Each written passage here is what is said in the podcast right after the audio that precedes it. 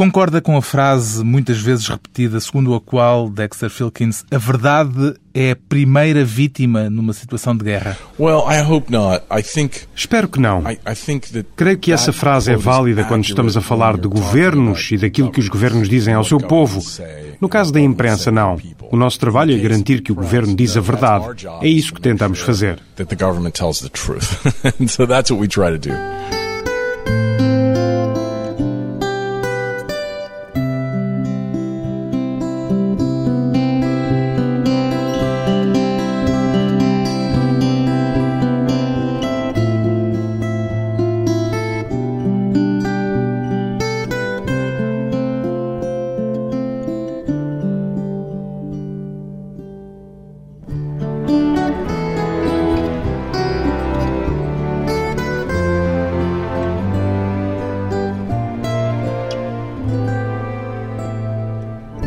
Dexter Filkins, 49 anos, jornalista e escritor. Em que medida é que a linguagem, do seu ponto de vista, interfere naquilo que tem para contar enquanto repórter, Dexter Filkins?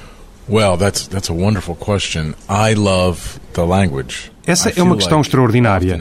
Eu adoro a linguagem. Frequentemente, enquanto repórter de imprensa, é necessário ser-se muito seco, direto e imediato. Não há muitas oportunidades para se descrever realmente o que se viu, porque muitas vezes isso está fora das convenções da reportagem comum. Sentiu-se com uma maior liberdade ao escrever um livro? Total freedom. In, in, in every way. So, in this sense, Com uma liberdade total, em todos os sentidos. Nesse sentido, foram imensas as coisas acerca das quais pude escrever no meu livro e a respeito das quais não tinha podido escrever enquanto repórter de imprensa. Se estivéssemos a falar de um filme, podíamos dizer que há no livro muitas cenas que não foram usadas, muito do que foi cortado na montagem e ficou pelo chão. Por vezes, esse é o melhor material. E eu pude pô-lo neste livro. I get to put it in this book. Em que medida é que permite a si próprio, enquanto repórter, que o seu olhar pessoal interfira naquilo que tem para contar? Well, I, I don't, you know, I don't think people really want to hear about me. Não me parece que as pessoas queiram ouvir falar de mim, mas por vezes pareceu-me que era importante, se com isso conseguia uma visão mais abrangente ao incluir-me a mim próprio naquilo que eu tinha visto, uma determinada cena ou um determinado momento, e filo. Por exemplo, uma vez fui ver os uh, efeitos de um ataque suicida em Baghdad 2003, 2003, um terrível ataque suicida à bomba, e apenas pelo facto de ser americano fui atacado por uma imensa multidão de iraquianos, quase me mataram. E isso diz-nos qualquer coisa a respeito do Iraque. Nesse caso, coloquei-me a mim próprio na história. Uh. Sentiu-se muitas vezes nessa situação de já não ser apenas testemunha dos acontecimentos, mas também parte do que estava a acontecer? Yeah, I mean, I think that the situation in Iraq. Sim, a situação no Iraque, nos anos de verdadeiro pesadelo, foram os anos de 2005, 2006, quando toda uma civilização estava a ruir por completo, fez com que eu não fosse tanto um participante nos acontecimentos, mas com que eu fosse empurrado para dentro daquele inferno muito particular e muito estranho. As pessoas que estavam dentro dele, todas elas, fossem iraquianos ou americanos ou britânicos, fossem jornalistas ou agentes da CIA ou militares, estavam nele todas juntas. Portanto, inevitavelmente, tornei-me parte daquilo. And so inevitably, uh, I became a part of that. O facto de ser americano foi muitas vezes um problema para si enquanto repórter? Sometimes it was Por vezes foi um terrível fardo. Como lhe disse, fui atacado por uma multidão naquela ocasião. Quase fui morto no Iraque por diversas vezes, basicamente por ser americano. Mas é claro que noutras ocasiões isso me ajudou. Eu estava a tentar ter acesso a certas pessoas e o facto de trabalhar para o New York Times era uma ajuda. Nessas circunstâncias, o que é que o ajudava mais? O facto de trabalhar para o The New York Times ou o facto de ser americano? Both. Tanto uma coisa como outra. O New York Times é um jornal muito influente nos Estados Unidos e, portanto, habitualmente abre muitas portas. Portas americanas ou também portas iraquianas e afegãs? Well, that's what I found because because the American government Isso foi algo que eu descobri pelo facto do governo e dos militares americanos estarem tão profundamente envolvidos nas questões iraquianas. Por exemplo, se eu quisesse falar com o primeiro-ministro do Iraque, ele ia pensar: Uau, este tipo escreve para o New York Times e eu preciso de ser ouvido pelos americanos. E isto é válido cada vez mais por causa da internet, para a ideia de uma audiência global. Metade dos leitores diários do New York Times, 20 milhões de pessoas, de leitores na internet, está fora dos Estados Unidos. Portanto, aquele é um bom veículo para espalhar o seu ponto de vista. Pois bem, o repórter Dexter Filkins tem vivido a maior parte do seu tempo, há mais de uma década, ora no Iraque, ora no Afeganistão, num trabalho que já lhe valeu o prémio Pulitzer e relata essa vivência no livro Guerra Sem Fim. Voltando ao início da nossa conversa, Dexter Filkins, que cuidados é que sentiu necessidade de ter ao escrever o seu livro? I just try to be as accurate eu quis apenas ser tão exato quanto possível. Quis descrever as coisas com a maior exatidão de que era capaz. Por exemplo, quando estava a escrever o livro, chamei literalmente todos os meus amigos fotógrafos que trabalharam comigo e pedi-lhes: deem-me todas as vossas fotos do Iraque e do Afeganistão, deem-me-as todas. Espalhei-as na mesa do escritório e ficava a vê-las e, em certo sentido, a absorvê-las à medida que ia tentando recordar o momento que estava a descrever. Tinha, portanto, os meus blocos, 600 blocos de notas que guardei, montes e montes deles, e depois tinha centenas de fotografias. Mergulhei naquilo tudo enquanto tentava recordar-me de tudo tão claramente quanto possível and try to recall the moment as, as clearly as I could. Tem boa memória? I think so. Acho que sim. Tenho os blocos de notas, mas tenho uma memória bastante boa. But I've got a pretty good memory. Houve algum momento em que tenha tido a sensação de que aquilo que estava nos blocos de notas não era exatamente coincidente com aquilo que tinha guardado na sua memória. Sim, há certas alturas em que a memória nos pode pregar algumas partidas. Portanto, houve algumas coisas de que eu pensava que me recordava de uma forma extremamente nítida e que, ao ver as minhas notas, constatei que se tinha passado de uma forma, de algum modo, diferente. É por isso que se tomam notas. Costuma confiar na sua memória? No caso deste livro, este livro é um conjunto de histórias. O que eu quis fazer foi, assim como se eu voltasse para casa, vindo do Iraque e do Afeganistão, quando as pessoas perguntam sempre como é aquilo por lá, ao jantar ou quando se está a beber um copo num bar, e eu digo, ok, deixem-me contar-vos uma história. Foi isto que eu quis ter como modelo. Quis que todas estas histórias fossem histórias que eu contaria aos meus amigos ao jantar. Portanto, em termos gerais, eram histórias de que me recordava. E se eu me tinha esquecido de alguma coisa, é porque era qualquer coisa acerca da qual para mim não seria importante escrever. Then, then, then it wasn't important enough for me to write about. Em que medida é que esta experiência o fez sentir, em algum momento, que já era mais um escritor do que um jornalista? Well, I, I, this is my first book, so uh, and when when you este é o meu primeiro livro. Quando se escreve para um jornal como o New York Times, é preciso. Quer dizer, eles orgulham-se e tomam medidas extraordinárias para poderem ser considerados credíveis. Meu Deus, eu arrisquei a vida para poder voltar atrás e verificar algo com mais detalhe ou apenas para confirmar como se soltrava o nome de uma pessoa. Fiz coisas dessas. Portanto, tem de ser de um rigor extremo. Mas ao mesmo tempo é algo de extremamente limitativo.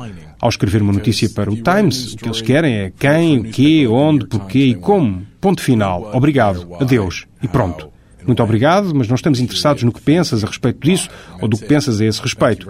Mas, infelizmente, por vezes, aquilo que se pensa e aquilo que se sente na verdade é provavelmente o mais importante. Portanto, nesse sentido, tive muita sorte em poder regressar àqueles acontecimentos e em escrever acerca deles de outra maneira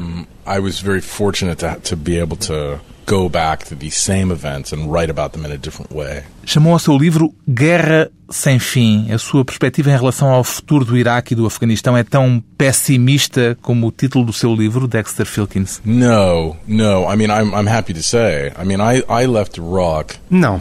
E agrada-me poder dizê-lo. Eu deixei o Iraque no pior momento possível, no final de 2006. O país estava a implodir por completo. A civilização estava a ruir. Bairros que tinham estado unidos, diferentes seitas e etnias e religiões estavam em derrocada. Foi um tempo horrível. Todas as manhãs, quando acordávamos, havia uma centena de corpos pelas ruas. E sentiu que não havia solução para isso, que as coisas iam continuar assim para sempre? Senti não apenas que aquilo ia ser assim para sempre, mas que iam continuar a piorar para sempre. Eu pensava, isto só pode piorar. E era isso que as pessoas diziam na altura. Outros países iriam envolver-se naquilo, os Estados Unidos iam-se embora e aquilo tornava-se um buraco negro em pleno Médio Oriente. Agora, agrada-me poder dizer que as coisas por lá melhoraram muito e que eu estava totalmente enganado. O meu livro não é um livro político, nele eu não prevejo o futuro.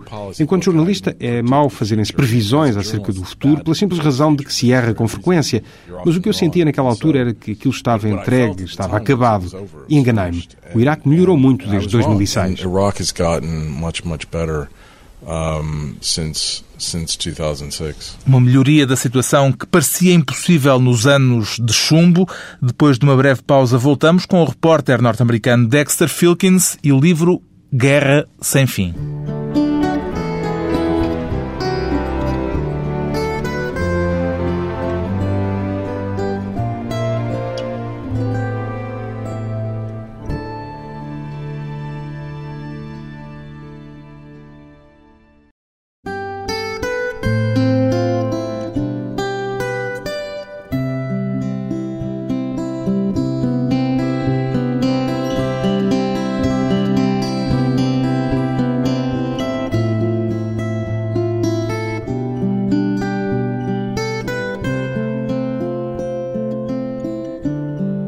De regresso à conversa com o autor do livro Guerra Sem Fim, o repórter norte-americano do New York Times, Dexter Filkins, vencedor do prémio Pulitzer.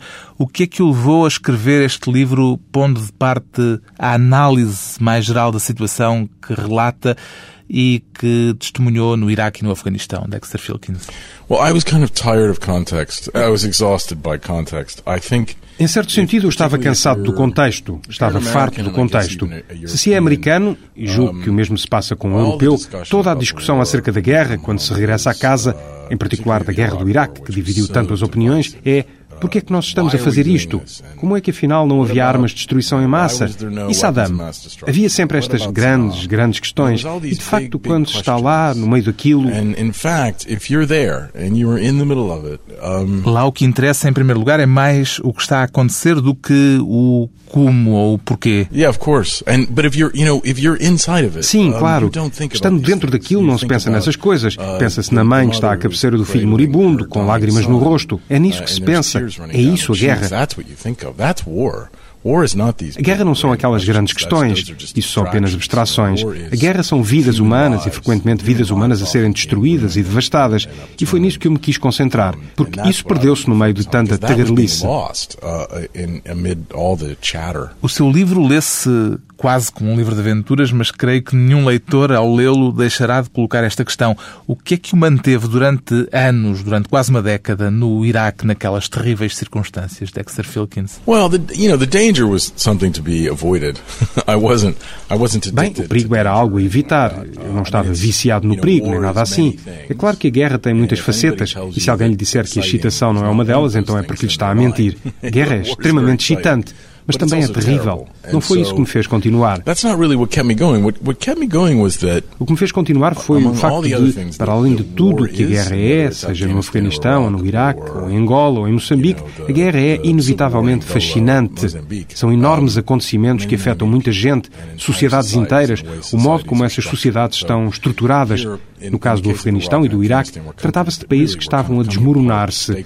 A parada era muito alta. É muito raro podermos ter, enquanto jornalistas, um lugar na primeira fila para podermos testemunhar a história a acontecer perante os nossos olhos. É isso que nos mantém lá. É uma questão simplesmente profissional. Bem, é uma espécie de coisa básica.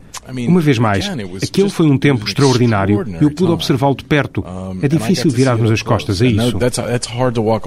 Adrenalina, orgulho, sentido do dever são também componentes dessa decisão de viver momentos tão intensos durante tanto tempo? Sure, they do, but I think Claro que são. Mas creio que aquilo que estou a tentar fazer passar é a ideia de que se trata mais de uma questão de ordem intelectual. Eu sentia-me incrivelmente privilegiado, mesmo sendo a situação trágica e extraordinariamente perigosa. Quase fui morto por diversas vezes e só Deus sabe quantas pessoas vi morrer. Mesmo assim, senti-me extraordinariamente privilegiado por estar dentro daquele mundo que muito poucas pessoas têm a oportunidade de conhecer quando a parada era tão incrivelmente alta.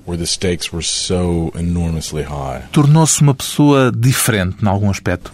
Provavelmente sim, e talvez não para melhor, se calhar para pior. De que modo? Quando se vê tanto sofrimento como eu vi, sofrimento humano, isso torna-nos, parece-me, inevitavelmente um pouco mais insensíveis a este tipo de coisas, mais do que eu costumava ser.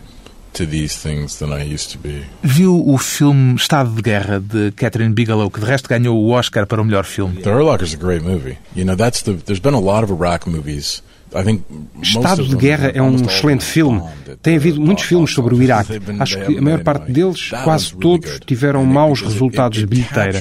Esse é realmente bom, porque capta o que se sente no estômago e a enorme confusão quando se atravessam aqueles bairros iraquianos em que há um carro parado na berma da estrada e parece poder haver uma bomba dentro dele. E os iraquianos estão todos a olhar para nós e todos a falarem ao telemóvel e a segredarem uns para os outros. É absolutamente aterrorizador. O filme capta essa confusão e o terror e a ambiguidade. Muito bem. Confusion and the terror and the ambiguity extremely well. O filme também retrata o lado viciante que há nessa experiência. Também se reviu nesse aspecto. Absolutely. There's a there's the moment in the Hurt Locker. Completamente. Há um momento em estado de guerra em que o protagonista, um membro de uma equipa militar de minas e armadilhas que vive permanentemente sob o efeito da adrenalina, volta para casa. Volta a viver uma vida muito insípida e aborrecida e vai ao supermercado onde há filas intermináveis de caixas de cereais de pequeno almoço. A mulher tinha-lhe dito: "Podes trazer cereais ele fica a olhar para as centenas de escolhas possíveis de marcas diferentes. e vemos um tipo completamente baralhado com este mundo a que veio parar. Eu conheço muito bem essa sensação.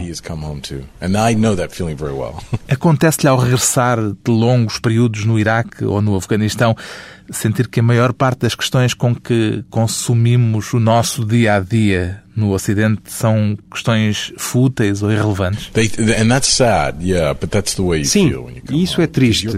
Mas é isso que se sente quando se volta para casa. Porque estamos habituados a lidar com questões imensas, não costumam ser questões pessoais, mas está a lidar-se com questões de vida e de morte todos os dias. No caso do Iraque, estamos a lidar com uma questão de vida ou de morte de um país inteiro. E, portanto, quando de repente se volta para casa e a questão mais importante que tem de se resolver num dia inteiro é o tipo de queijo que se vai usar para a sanduíche, isso é realmente esmagador. Como é que costuma reagir a isso? Reage mais ou menos como o tipo do filme Estado de Guerra. Volto para lá. que em certo sentido é terrível. Mas na verdade tentei reintegrar na vida normal muito lentamente e consegui. Agora por vezes já fico obcecado com o tipo de queijo que ponho na minha sanduíche. Tenho orgulho em dizê-lo. Mas sei que continua a voltar regularmente para o Afeganistão e significa que é já um viciado também? Um bocadinho. Agora acabo de voltar do Afeganistão e vou regressar. Mas tenho de confessar que se está a tornar cada vez mais difícil voltar para lá. Já não é tão divertido como era. Vê-se a si próprio como uma pessoa invulgarmente corajosa, Dexter Filkins? Não, não. Não. I mean, I think I'm pretty good. Quer dizer, acho que sou bastante bom em. Bem, é melhor bater com força na madeira ao dizer isto, mas tenho sido bastante bom a manter-me vivo. Mas isso não é a mesma coisa que uh, coragem. Qual foi o pior momento por que passou? Está contado no livro. Uh, Há um momento terrível no livro. Fallujah, novembro de 2004.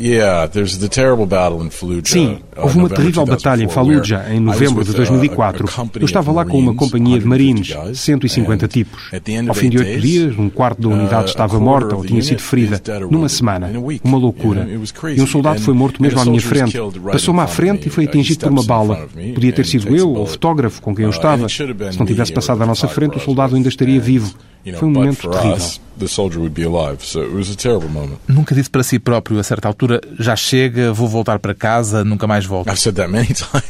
Disse isso muitas vezes. Muitas vezes. E porquê é que nunca cumpriu essa promessa que fazia a si próprio? Talvez devesse tê-lo feito. Mas acho, uma vez mais lhe digo, que o que me faz regressar não é tanto a violência, mas a dimensão de tudo aquilo. Somos apanhados pela enorme dimensão de tudo aquilo. É como a caça à baleia baleia. É como ir à procura da Moby Dick, a grande baleia desaparecida, a baleia branca. Há outras histórias de momentos arriscados no seu livro e algumas delas até com o seu quê de divertido à mistura, como quando um cheque se pôs a negociar a possibilidade de o raptar. Sim, à minha frente. Isso foi um momento extraordinário, um momento clássico no Iraque. Eu não falo uma palavra de árabe, tenho de o admitir. Portanto, depende de intérpretes. Um dia fomos entrevistar um cheque iraquiano E ele e o meu intérprete mantiveram uma conversa durante cerca de meia hora um com o outro em árabe. Eu não fazia a mínima ideia do que estavam a falar. Sentia-me muito frustrado com aquela conversa e não parava de dizer: Por favor, podemos começar a entrevista? Nada aconteceu. O cheque serviu-me chá e bolinhos e mais tarde perguntei ao meu intérprete de que raio estavam vocês a falar, tu e o cheque. E o meu intérprete respondeu-me: Ele queria raptar-te e eu disse-lhe que se ele o fizesse, como a minha tribo é muito maior que a tribo dele, seria um disparate ele fazê-lo. Tudo aquilo aconteceu sem que eu fizesse a mínima ideia do que se estava a passar.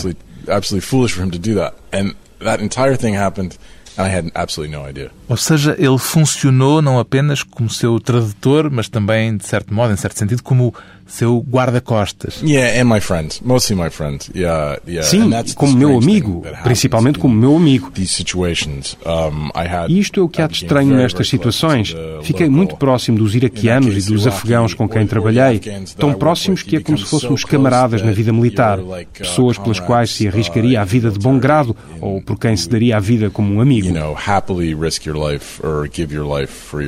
Relações fortes, depois de mais uma pausa breve vamos regressar com o repórter norte-americano Dexter Filkins, o autor do livro Guerra Sem Fim, e os dois tipos de conversa no Iraque.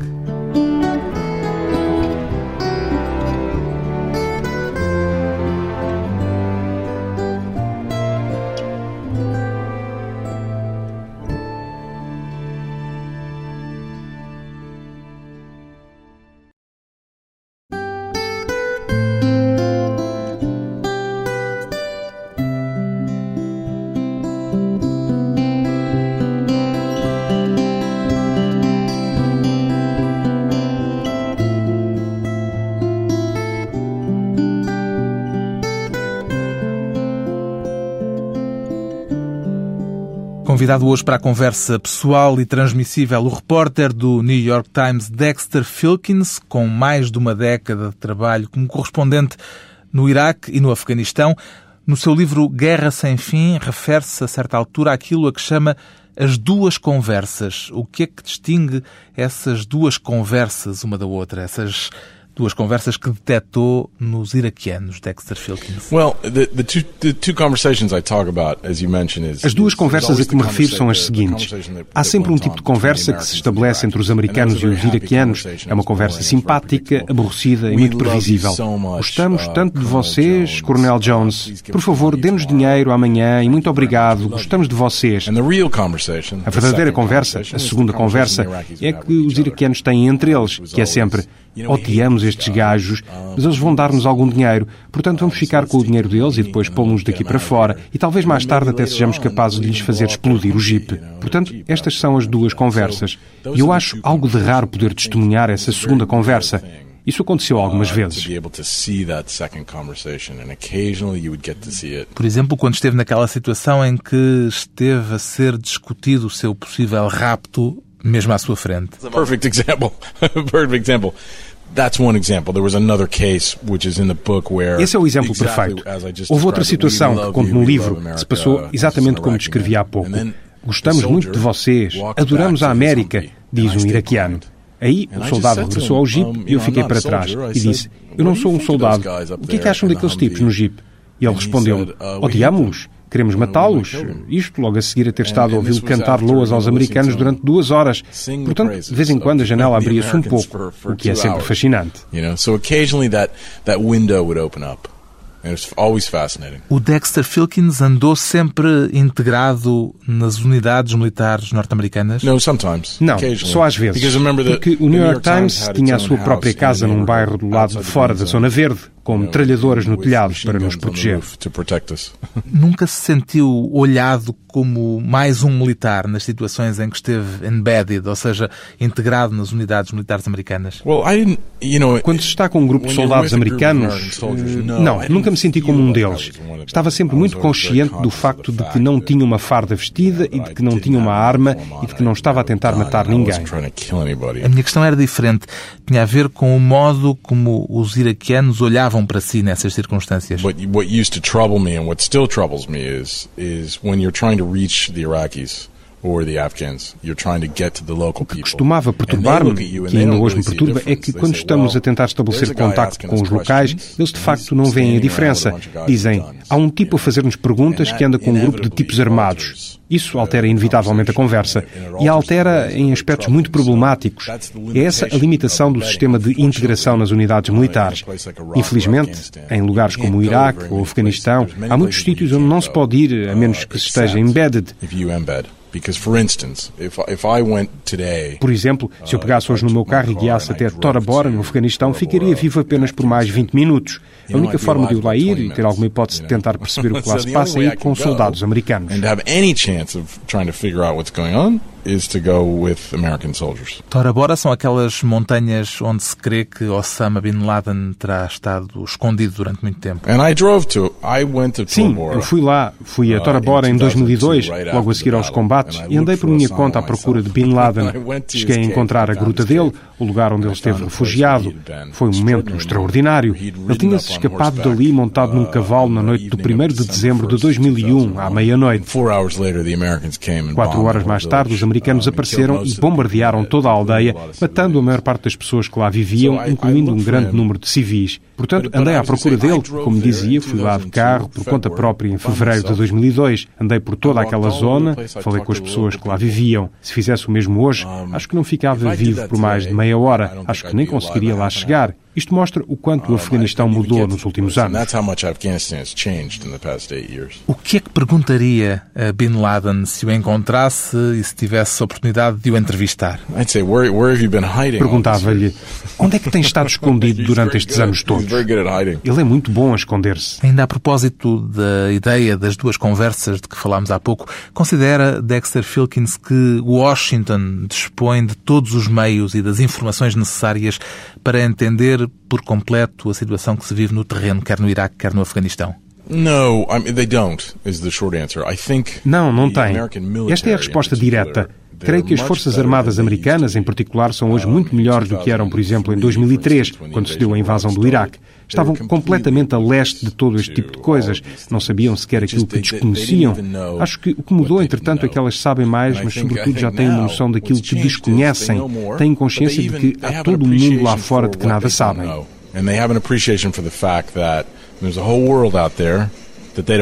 Então também já aprenderam que há essas duas conversas. They learn the hard way. Aprenderam-no à própria custa, sim. Todos sabemos a catástrofe que foi a invasão do Iraque nos primeiros três ou quatro anos. Foi um pesadelo. E as Forças Armadas Americanas foram para essa situação com uma total e horrível falta de preparação. A seu favor, tem de se dizer que continuaram a pensar e que aprenderam com os seus próprios erros e que são hoje muito melhores do que eram.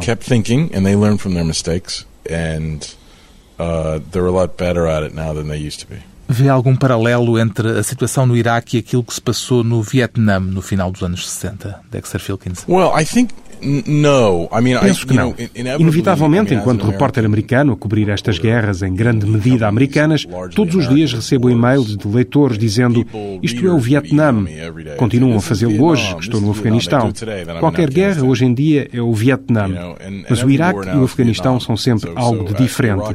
A comparação com o Vietnã parece muito mais válida no caso do Afeganistão do que alguma vez foi em relação ao Iraque. As revoltas são semelhantes, mas a verdade é que aquilo são territórios muito diferentes. As guerras são muito diferentes, as dinâmicas são muito diferentes, o momento histórico é muito diferente. Portanto, é um pouco inútil comparar. Normalmente, quando se ouve falar do Vietnã, o que as pessoas estão a tentar dizer é esta guerra está perdida. Estão a querer falar de algo mais vasto. O título Guerra Sem Fim parece querer dizer que o Dexter Filkins também não acredita que ela possa ser ganha. Não, não. I, I think what I was what I try to do with my whole book. Não. O que eu tentei fazer no meu livro foi tentar dar às pessoas uma percepção das sensações que se têm naqueles lugares quis levar as pessoas comigo, que vissem o que eu vi. E a sensação que eu tive nestas guerras, estando no meio delas, foi a de que elas seriam infinitas. Davam a sensação de irem continuar para sempre. Há alguma comparação possível entre as situações no Iraque e no Afeganistão ou consideras completamente distintas? Não, em certos aspectos são muito semelhantes. Há outros em que são muito diferentes. Creio que aquilo em que são mais mais semelhantes é o aspecto em que estas guerras são mais difíceis. Estou a referir-me à guerra de guerrilha. Portanto, as pessoas que os americanos, em conjunto com o governo afegão ou com o governo iraquiano, estão a combater, são gente que está no meio da população. É gente que não usa farda. Andam armados, mas podem atirar a arma fora e misturar-se com a população. Portanto, é como se fossem fantasmas. É como se fossem sombras. Isso era o Vietnã. É o Vietnã. Nesse aspecto é muito semelhante, sim. A mudança de administração e a entrada em cena de Barack Obama alterou de algum modo a situação? Faz alguma diferença no terreno? Huge, huge. I mean, what, you know, enorme. A administração Bush, no uh, essencial, dedicou durante oito anos um esforço muito pequeno, mínimo, à situação no Afeganistão. Em consequência, a situação deteriorou-se horrivelmente, ao ponto de a guerra estar perdida na altura em que Obama foi eleito. Obama tinha algumas opções, nenhuma delas verdadeiramente boa podia ter decidido desligar a ficha da tomada e dizer vamos embora. Em vez disso, decidiu aumentar o esforço de guerra e, entretanto, duplicou o número de efetivos no Afeganistão de 50 mil para 100 mil soldados. Portanto, ele está a colocar todos os seus trunfos na mesa. É uma jogada de alto risco. Uh, e nesta altura diria que ele, para já, está a perder ou que está a ganhar? Isso é completamente imprevisível neste momento. A minha sensação é que vamos ficar a saber no próximo ano, ou ano e meio, se esta parada será ganha. Quer dizer, creio que estamos no meio dela neste momento.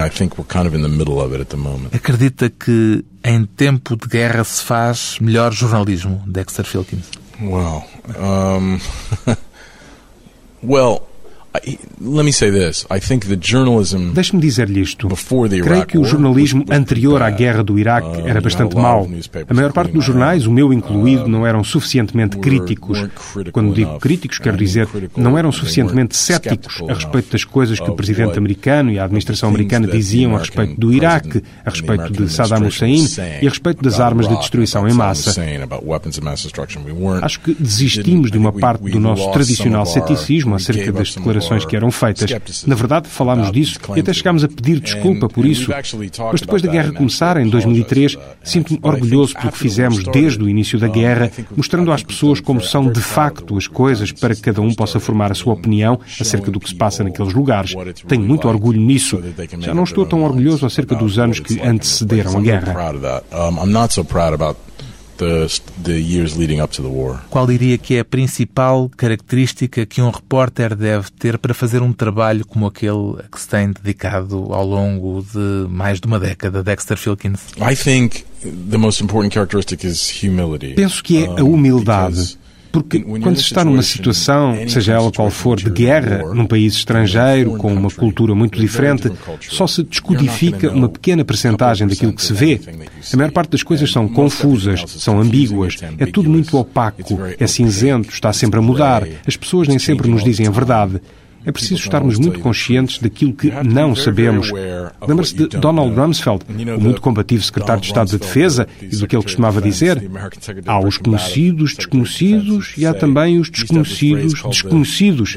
Portanto, é preciso ter sempre presente o que é desconhecido quando se é um repórter. Para isso é preciso humildade. Nunca devemos acreditar que se sabe tudo o que se está a passar, porque nunca se sabe tudo. You should never believe that you know everything that's going on because you never know everything. Uma lição aprendida com esforço, sacrifício e sangue pelos militares norte-americanos no Iraque e no Afeganistão. O repórter do New York Times, Dexter Filkins, foi testemunha de alguns dos momentos mais trágicos nas duas guerras em curso no Médio Oriente e agora conta essas vivências no livro Guerra Sem Fim, edição Casa das Letras.